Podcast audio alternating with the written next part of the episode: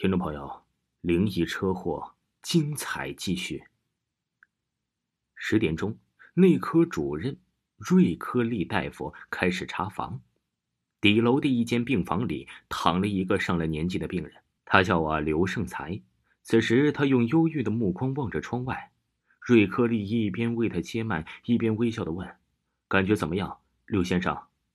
病人愁眉苦脸的说：“大夫，我真害怕。”瑞克利安慰他说：“为他主刀的是医院最好的外科大夫梅南院长。”刘胜才的脸上这才恢复了笑脸。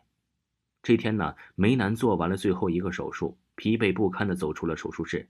已经是晚上八点多了，外面下起了雨。十一点不到，守门的保安队长加罗听到了大厅里响起了脚步声，急忙出去查看。见是梅南院长，立刻恭敬的迎了上去。梅南微笑着说。今晚，可能是我最后一个离开医院的吧。忽然，他住了口，双眼紧盯着外面。罗家顺着他的目光向外望去，见外面只有院长那辆白色的皇冠牌小汽车停在那儿。就在那一刹那，他仿佛看见车边有一个穿着浅色短大衣的人影。加罗一惊，但一刹那之间，在他定睛细看，却什么也没有了。穿浅色短大衣的人似乎是蒲春江大夫，因为全院的医生啊，似乎也就他有这种大衣。他目送着宋院长坐上了汽车，消失在夜色之中，心想：是不是刚才自己啊偷偷喝了几口酒，自己看花了眼呢？不知过了多久，传达室桌上一阵刺耳的电话声响了起来。他抓起话筒一听，一个中年男子的声音。出了交通事故了，梅院长死在离这不远前去的公公路上，发生车祸，快快叫救护车！救护车的喇叭声划破了沉沉雨夜。此时大厅里的钟时针指向了凌晨两点半。梅南是这家医院的经纪人之一，他的合伙人是副院长贾开云大夫。队长访问的第一个人呢，就是副院长贾开云。这是个瘦小的中年男人，看上去很和善。他说，医院里所有人都很敬重梅南，他本人是梅南的亲密朋友，实在想不出来这梅南会有敌人。那么，也包括了被辞退的蒲春江大夫吗？队长插了一句。贾开元迟疑了片刻，不太情愿地谈起了有关解雇蒲春江的事经过高傲队长再三盘问，他才说出事情的原委。说一天呢，有个神情忧郁的年轻女人来找梅院长。她说几个月前身体不适，一位男大夫为她进行了治疗，并收取了三千元的大红包。事后她得知自己并不需要这样的治疗。梅兰担心事情闹大会影响医院的声誉，他就把那红包啊那笔三千块钱还了给他。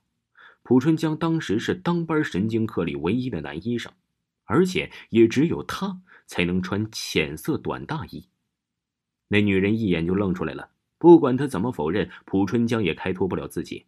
于是梅院长一怒之下解雇了蒲春江。他有没有为自己辩解呀？队长问。没有。贾开云摇着头。这种情况下，他还有什么可说的？从院长室出来，负责调查蒲春江的刘春丽遇到了探长，说：“探长啊，蒲春江嫌疑重大。”此人就是死者何丽娜的前夫，离婚后嗜酒如命，花钱大手大脚，脾气又暴躁。出事前因收病人红包被辞退了。今天上午，两位护士听到他扬言要找咱们院长算账，这，这不是威胁报复，这是什么呀？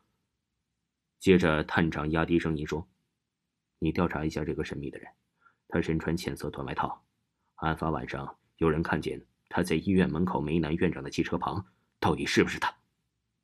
傍晚，队长来到了一家饭店，恰巧医院的瑞克利大夫和内科女医生王林也在那里一起共度晚餐。店长啊，是穿着便服，显然瑞克利和王林都不认识他。从两人的谈话中，探长知道他们是大学的同学。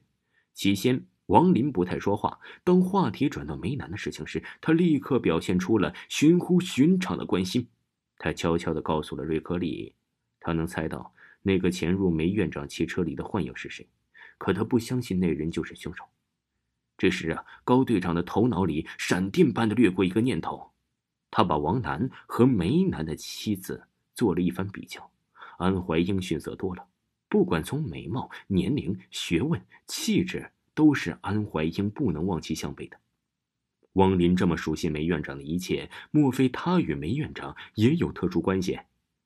王林就落入了探长的视线内了。探长知道他所说的幻影，莫非指的就是梅南的妻子安怀英？这是个神经质的女人，经常监视丈夫的行动。第二天，探长驱车来到了济民医院，在门口他发现了一辆熟悉的车。接着又在存车场看到了自己的助手刘春丽，他正和一个中年的门卫热烈的谈着什么。刘春丽见到了高探长，显得很高兴，他要求那个门卫向探长重复一遍刚才说过的话。探长问了问门卫的姓名，知道他叫伽罗。门卫说，案发当晚他正好值夜班，清楚的记得蒲春江在晚上十点多钟又把车开出了医院，再也没有回来。蒲春江回来取车时，您看清他的脸了吗？探长注视着那看门人问：“我记不得了，不过大概不会错的。蒲春江大夫总是穿着那件浅色的短外衣。”高队长就问道：“罗队长，你看见蒲春江开车去医院大约是几点钟啊？”“大概是十点左右吧，我没看错。”听众朋友，灵异车祸。继续为您播讲，请您继续收听。